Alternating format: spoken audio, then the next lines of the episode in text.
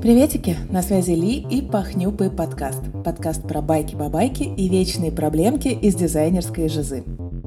Была у меня идея ввести какую-то отбивочку на тему «Как мои дела?», чтобы было как-то подушевнее у нас с вами в подкасте.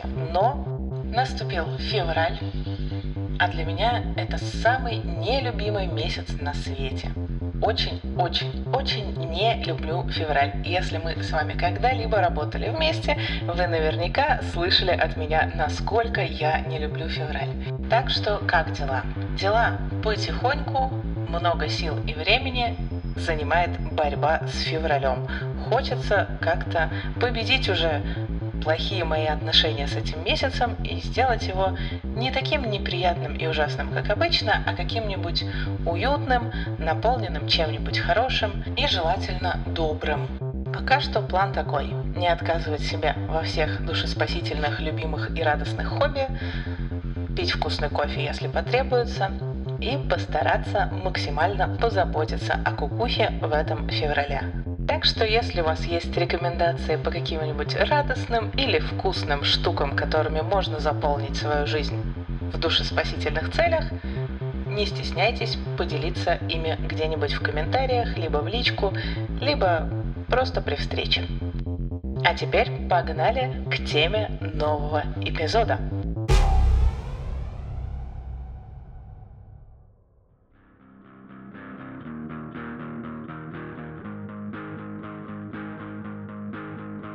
Итак, второй эпизод второго сезона Пахнюпого подкаста хочется посвятить теме грейдов и того, как ориентироваться в каком-то своем профессиональном развитии.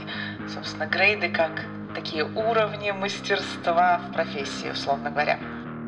Грейды вообще классная, наглядная такая в идеальном мире идея. За все хорошее против всего плохого грейды могут помочь, представить тебе структуру этой, собственно, твоей профессии. Понимая структуру, ты можешь себе ставить более понятные какие-то цели, видеть, достигаешь ты их или нет, лучше понимать, как ты будешь ориентироваться, как-то трекать результаты своего профессионального роста. В идеальном мире грейды, короче, это очень здорово и классно. Собственно, также грейды нам должны как-то помогать формулировать разницу между дизайнерами разного уровня. А то частенько оказывается, что попадаешь ты вот в профессию дизайнера и не знаешь, как в ней сориентироваться, почему кто-то много денег получает, кто-то мало денег получает, где вообще раздают работу мечты, чтобы без тупых правок. И как во всем этом разбираться, не очень понятно. И одним из инструментов, который может в этом немножко помогать, как раз могут быть дизайнерские грейды. И все бы ничего, если бы была какая-то такая детализация, типа вот много опыта и вот таких-то скиллов на такую-то тему делают тебя медлом, свином, и все понятненько и прозрачно. Но если бы все было просто, не было бы смысла об этом разговаривать. Опыт, конечно, основное, и мне кажется, на опыт опираться очень классно, но просто в тупую считать месяцы и годы опыта – это не всегда качественно и эффективно, потому что можно за год-полтора выкатить несколько стартапов, а можно за год-полтора сделать три фичи, в которых ты просто двигал кнопочки в каком-то большом продукте, и они даже до релиза не дошли, потому что, ну, вот такой большой продукт. Я немного утрирую, но принцип понятен. Опыт должен быть качественным. И во многом отражением опыта как раз и будет являться прокачанность скиллов в том или ином направлении.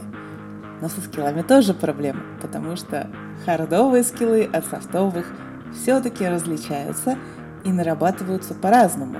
И с одной стороны, конечно, очень важно, чтобы ты, например, в автолейауте понял, как все работает и не наворачивал 8 лишних лейаутов, потому что выровнять не можешь правильно. Но также важно, чтобы ты мог, ну, например, из софтовых макеты разработчику или верстальщику так передать, чтобы тебя за них не побили, а помимо того, что не побили, еще и когда какая-нибудь нестандартная ошибка обнаруживается, чтобы с тобой посоветовались, чтобы тебя позвали над ней подумать, а не корячили сами так, как считают нужным, потому что ты явно не сообразишь. Да, я тоже из этих, из тех, которые верят в то, что самая работа начинается, когда уже поехали ошибочки и нестандартное поведение. Знаю, что этот предмет дискуссионный, и многие, наоборот, мечтают от этого этапа отмазываться, но мне кажется, что настоящий дизайнер, как говорится, это тот, который вот эту часть не сбрасывает на других, потому что в этом-то и есть дизайнерские решения, в том, как оно себя ведет, когда что-то идет не по твоей красивой картинке. И да, у нас тут примеры будут, как обычно, в основном из интерфейсов, потому что про интерфейсы-то мне понятнее, интерфейсами-то я в основном и занимаюсь.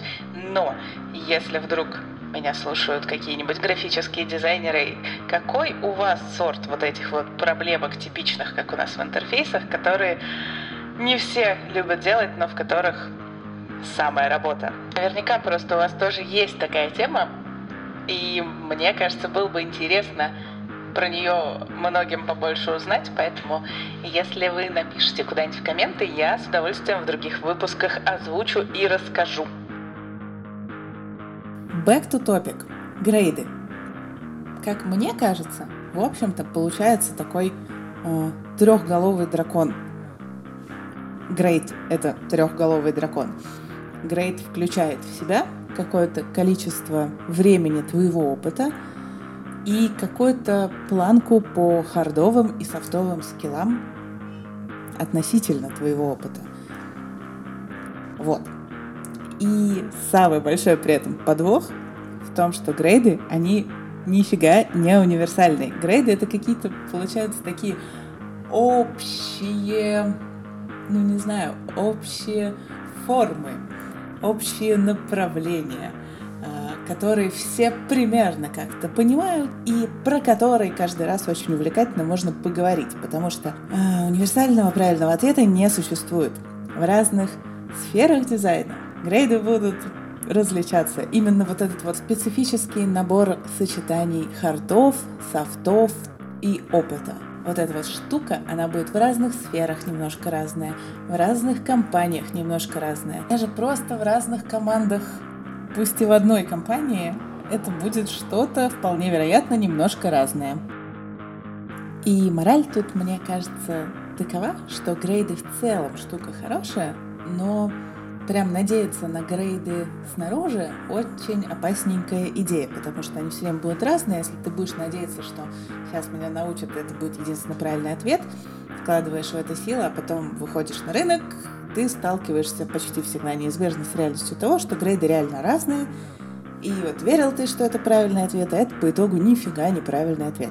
Так что по итогу на грейды надейся, но сам не плашай. Я могу в общем набросать, как вижу грейды в данный момент я, и, может быть, кому-нибудь пригодится это понимание для того, чтобы использовать тему грейдов как тему для разговора, а не тему для гнобления себя или экзистенциального кризиса о том, какой ты плохой дизайнер. Мне нравится история с женами, медами и синами, которую, наверное, мы как дизайнеры украли у разработки. И у разработки, кажется, эти грейды работают получше но тем не менее. Мне нравится тема с джунами, медами и синами, поэтому я опираюсь на нее.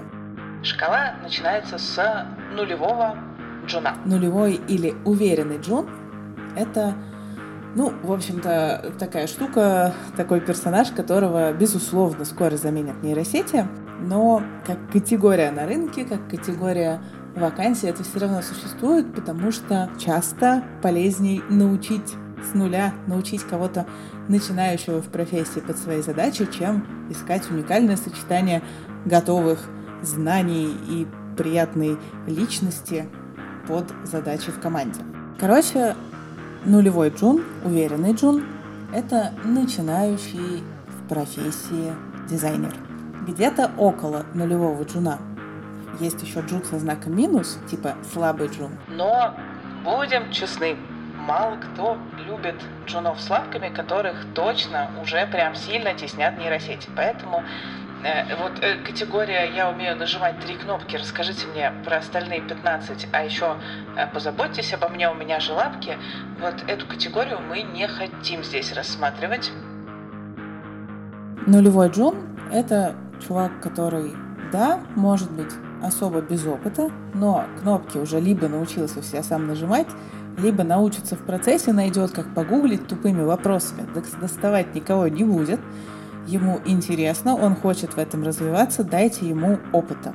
За опытом он к вам пришел, и как только Джун такого рода набирается этого самого опыта, он довольно быстро обычно прорастает в Джуна плюс. То есть Джун плюс это все еще с маленьким опытом, но чувак, который уже что-то поделал, уже вопросами какими-то задался, уже какой-то овервью э, над задачей подвигать кнопку получил. И в какой-то момент, вот я люблю называть эту категорию самоуверенный Джун. Это вот когда Джун плюс, но начинает хотеться ответственности. Где-то там проходит тоненькая такая граница между джуном плюс и медлом минус. Потому что middle минус — это в целом чувак, который себе ответственность какую-то отжал, не испугался. Может быть, он еще не до конца понимает или умеет с ней обращаться, но ему ее хочется, и хочется учиться обращаться с ответственностью. В общем, мне кажется, ключевое между джунами и медлами, ключевое различие, оно в том, что медлы, они уже не умирают об ответственность, им ее в идеале хочется. Может быть, опыта с ответственностью особо нету, и тогда, да, ты middle минус. Но чем дальше, тем больше опыта с ответственностью его не так сложно найти, как может показаться. Middle минус прорастает в уверенного медла, накапливает опыт, накапливает задачи, и в какой-то момент тоже дорастает до медла плюс, а потом и в моей вот этой вот типизации в самоуверенного медла. А, то есть медлы, на самом деле, как мне кажется, тащат все, потому что это чуваки, у которые могут в ответственность, которые не умирают об ответственности, которые способны разобраться в задаче, и медлы в целом способны выживать без ментора, без комьюнити, без ардира. Не всегда хорошо выживать, но главное, что в целом... Медлы способны выживать и тащить, а еще, что важно, в отличие, мне кажется, от джунов, потому что для джунов сейчас многие стараются объяснять, что тебе нужен ментор, тебе важно, чтобы у тебя был ментор. Иди ищи себе ментора, если на работе его нету. Медлы, кажется мне... В какой-то момент когда дорастают уже вот до уверенного медла. Все примерно понимают, что им нужен ментор и в состоянии сами себе его нагуглить, либо спросить, найти его в лице тестировщиков, разработчиков вокруг, найти его на стороне, купить себе подписочку. Медлы знают, зачем нужен ментор и не пренебрегают этим. Ну, потому что, правда, с ментором ты растешь быстрее, ты растешь эффективней, и вот еще, да, ментор тебе может помочь как-то в твоих целях сориентироваться. Ну, а после медлов дизайнеры становятся синами. И в той же логике, да, между самоуверенным медлом и слабым сином, ну то есть сином минус, где-то есть та тонкая граница, но я пока не могу какую-то четкую позицию сформулировать о том, в чем там ключевая именно принципиальная какая-то разница, потому что мне кажется, что вот уже к этому уровню вопрос скорее в совокупности, совокупности опыта, хардовых скиллов, софтовых скиллов, сферы, вот этого всего. Но, соответственно, где-то в какой-то момент эта граница проходит, а дальше уже синьор минус становится уверенным синьором, и дальше уже самоуверенным, то есть синьор плюс. Или даже синьор плюс плюс. Тот самый очень дорогой и востребованный на рынке чувак, короче. Но к чему я сейчас прихожу, что синьор плюс это, пожалуй, все-таки не совсем дизайнер в чистом виде, потому что... Ну, либо это просто дизайнер со специализацией в какой-то своей супер узкой нише, в которой он накопил до хрена времени, опыта и до хрена именно вот в этой узкой нише нужных скиллов. Либо все-таки э, дизайнер хороший такой, э, уверенный, но совмещающий свои задачи с какими-то еще побочными областями. Типа, например, да, там ты хороший интерфейсник, но можешь что-то и в motion, и в какие-нибудь графические области, либо, может быть, ты классно еще в 3D прокачался, либо ты, может быть, умеешь в темлидство, развиваешься в этом, ведешь команду. Что-то такое. В целом, последнее время мне нравится еще вот не просто э, скиллами и опытом мерить, но как будто бы кажется очень хорошей идеей то, что мы все стали пытаться еще зарплатными вилками мерить грейды.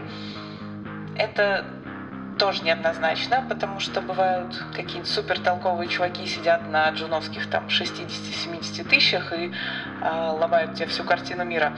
Но идея прикольная, Однако поговорю я про ней, наверное, в другом каком-нибудь эпизоде, потому что хотелось э, в этот раз больше про именно такую смысловую часть отдельно от зарплатной, потому что в зарплатной части все-таки сложно, еще есть элемент того, за сколько ты себя продал, настолько ты молодец, и это не совсем грейдовая штука, это скорее э, скилл переговорщика, скилл прохождения собесов, это, мне кажется, отдельно от профессионального развития, хотя про это тоже можно поспорить. Короче, такой вот вышел эпизод про грейды. Надеюсь, было интересно и хочу вас всех поблагодарить за внимание. И если кто-нибудь во Вселенной слушает эти эпизоды, подавайте, пожалуйста, знаки, оценки, отзывы, вот это вот все на тех платформах, где слушаете. Мы с Пахнюпом будем рады, если вы будете приходить повхаливарить в комментариях, да где угодно. Рассказывайте о нас друзьям, тегайте нас в запрещенной соцсети, напоминаю, мой ник или .fairytale. Еще всегда можете писать в почту Пахнюпова подкаста, которая указана во всех платформах, по идее. И желаю вам хорошего февраля. Еще услышимся когда-нибудь во Вселенной.